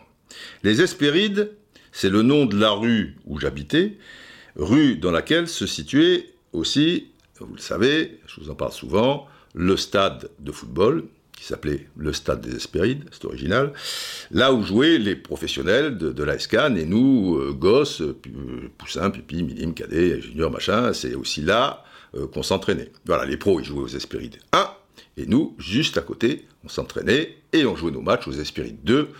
Et quand c'était l'embellie et qu'on faisait des levées de rideau des pros, ben, on jouait aux, aux Espérides 1 et à partir de Cadet Critérium, de toute manière, on, on jouait aux, aux Espérides 1. Bon, roi des Hespérides.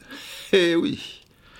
Et tout comme le roi de Bavière de l'époque, ben, le roi des Hespérides, sensiblement un siècle euh, plus tard, puisque Bavière c'était 1864, voilà, 1964, moi j'ai voilà, 6 ans, tu vois, etc. Et je commence à, à piger le, le, le football et, et, à me construire euh, à mon échelle bah, de véritables châteaux aussi de, de, de, contes de fées, mais, mais je les construisais euh, dans, dans l'imaginaire, dans, dans, mon propre imaginaire, euh, si vous voulez. Et ce, d'autant plus facilement qu'à cette époque, il euh, y avait encore beaucoup de place pour euh, le rêve, puisque peu de matchs étaient retransmis à la télé, il n'y avait pas une seule émission de, de, foot, juste deux mensuels. Euh, de, de, foot, Miroir du football et, et, Foot Magazine, un hebdo, France Football, que je lisais sensiblement de la première à la dernière ligne à la maison de la presse, située à la pointe, enfin vers la mairie, parce que l'autre pointe c'est là où j'habitais, mais à l'opposé, euh, donc sur la croisette, la, la fameuse maison de, de, la presse et, où, euh, à ce même endroit, il y avait euh, toutes les revues du sport du monde entier que je cherchais frénétiquement et, et, dont je me gavais régulièrement et, allègrement, même si je parlais pas italien, espagnol, anglais, portugais, machin. Mais j'étais là, tu vois. Et, et je rêvais.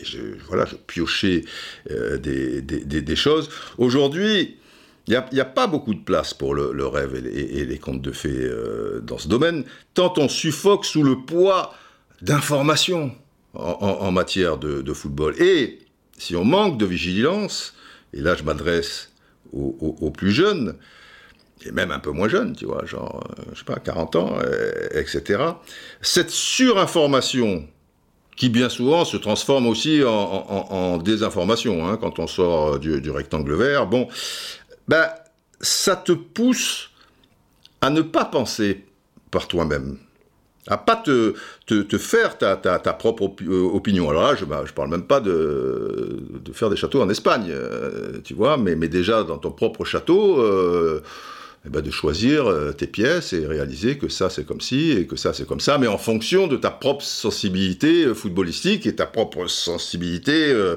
d'être humain. Quoi. Si, si tu fais pas gaffe, et là, je, je, le réalise, surtout quand j'entends des, des, choses ou que je, je, je, lis des réflexions sur les réseaux sociaux, tu as l'impression d'entendre la voix de son maître, quoi. Ce qui ce qui est dit d'une manière euh, générale, et parfois, euh, tu vois, c'est un petit peu olé olé, mais, mais les gens. Euh, et, et donc.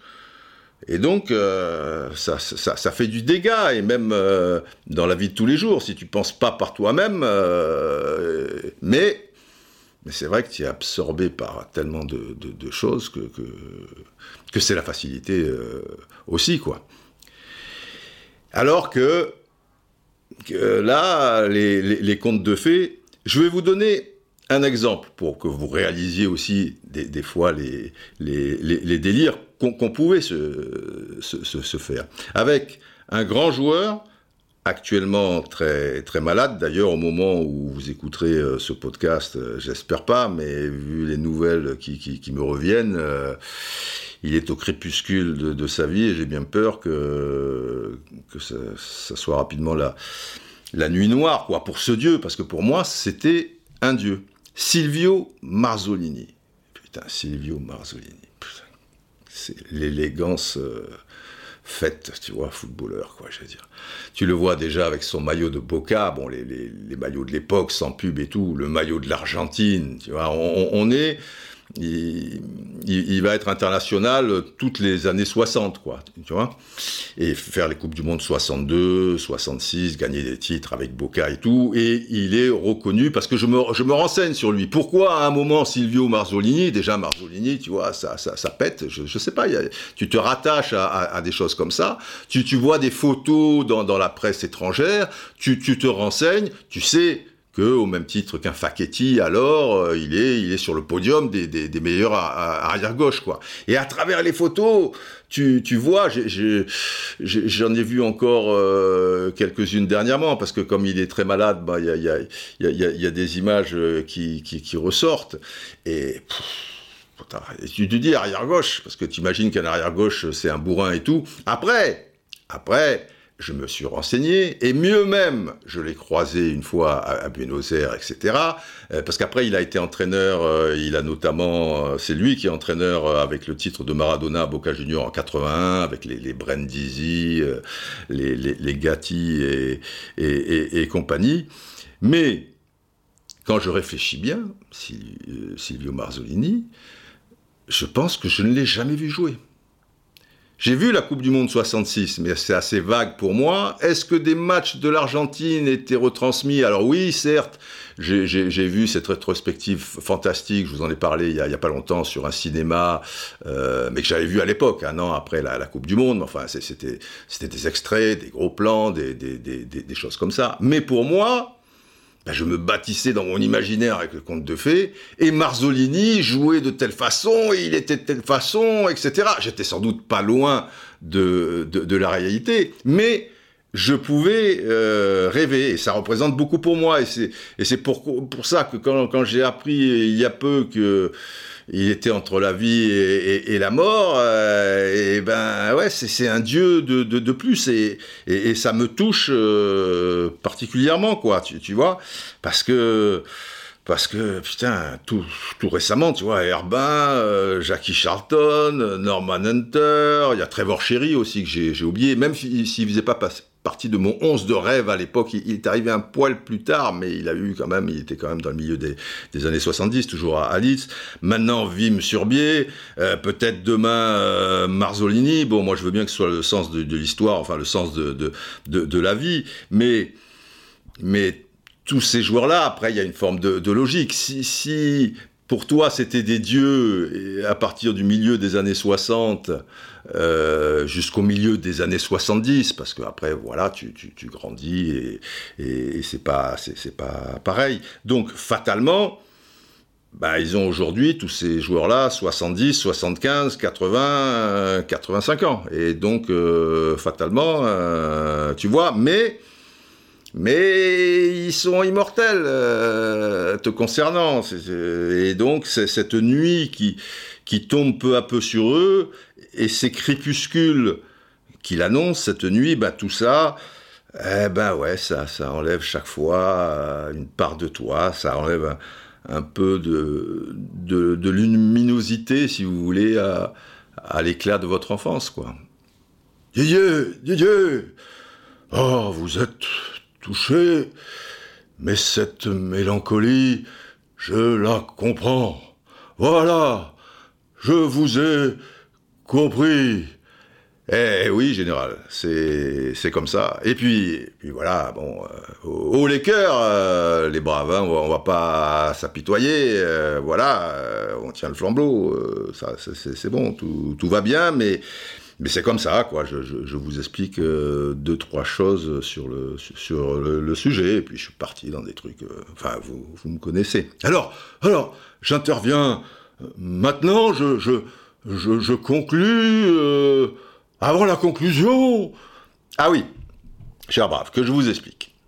Traditionnellement, donc, et avant le générique de Gaulle, voilà, qui, terminera complètement ce, podcast. Le général arrive, vous dit ce que vous savez, et c'est terminé. Mais j'ai convoqué un peu plus tôt le général. Je vais vous expliquer pourquoi. On va un petit peu changer exceptionnellement. J'ai remarqué que à travers vos commentaires très sympas que la fin du podcast 70 avec la, musique euh, de ce bon vieil Ennio, Morricone de son nom, il était une fois la Révolution, euh, ça, ça vous avait bien plu, etc. Alors j'ai, j'ai pensé à terminer ce podcast 71 avec une autre de ses compositions, le thème de Déborah. Vous connaissez, je suppose. Il était une fois en Amérique.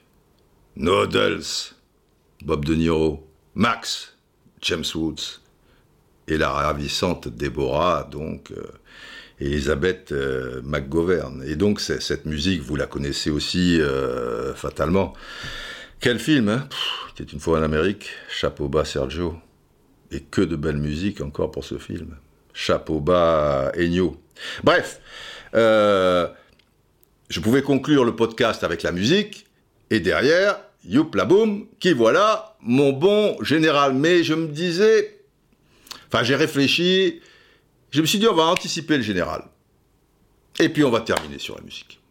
Et puis après le, goal qui, qui, qui, vous réveillera. Voilà, on, va faire euh, comme ça. Donc général, euh, c'est à vous. Et après il y a la musique. Ah oui, d'accord. Longue vie au Très bien, général, merci. Oui, portez-vous bien, prenez soin de vous, et, aussi des, autres, surtout ceux qui en ont le plus besoin.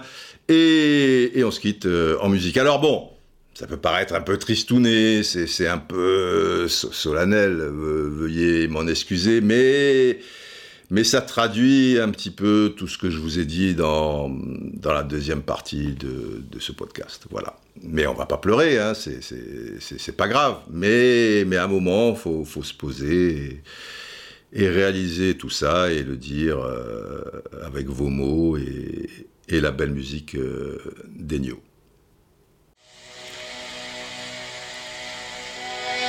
Avec toutes ces disparitions, tu réalises que ce passé se désagrège, que peu à peu le lien à ton enfance s'abrège.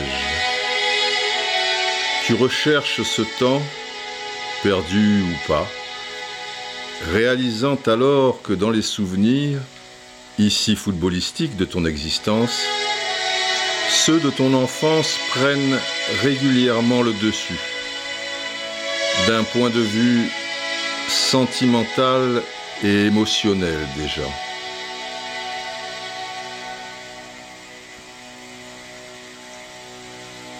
L'enfance est l'aube de la vie.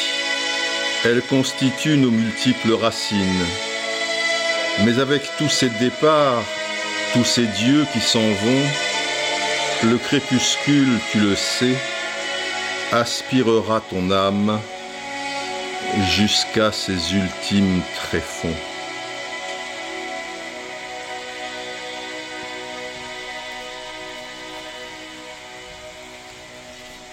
Alors,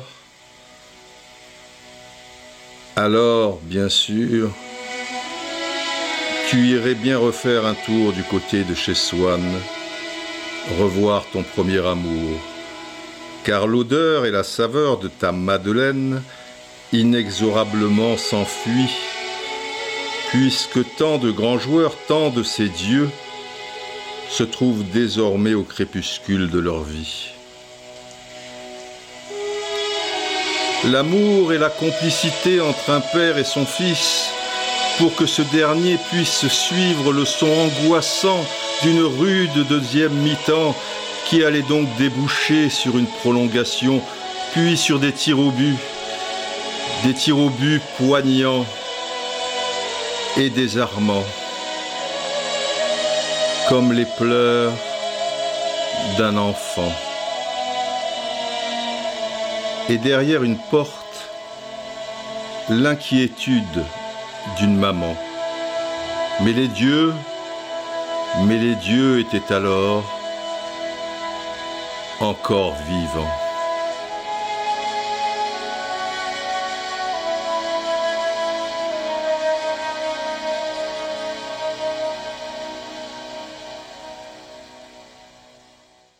El centro, clave, gol.